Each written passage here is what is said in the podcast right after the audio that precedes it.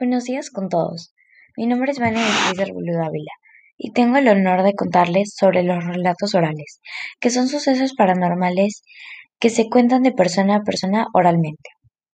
En esta ocasión tengo el honor de contarles la, el relato oral en vallecano, Las pequeñas historias de Reque. Comencemos.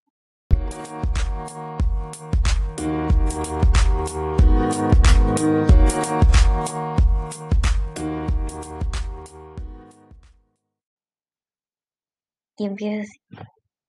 Me contó mi abuelo una vez, le comentó un amigo, el señor Lázaro Carrillo, que ya falleció, esta historia.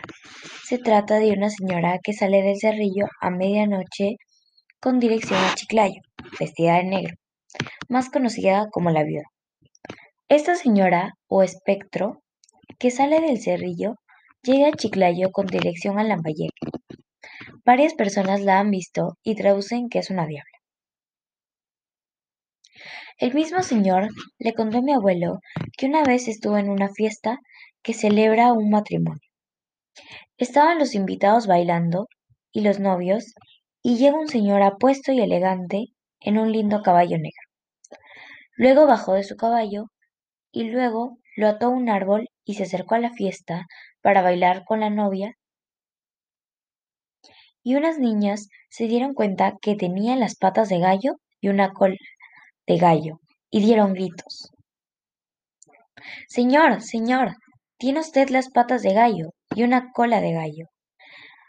Y al ver que todos se dieron cuenta, salió corriendo y montó su caballo con dirección al cerrillo, donde llegando se desapareció. La gente, al ver esto, decidieron hacer una misa, invitando al pueblo para realizar la misa, para que dieran a conocer la noticia que sucedió aquella noche. Es por eso que tres cruces de acero fueron bendecidas para colocarlas en el cerrillo.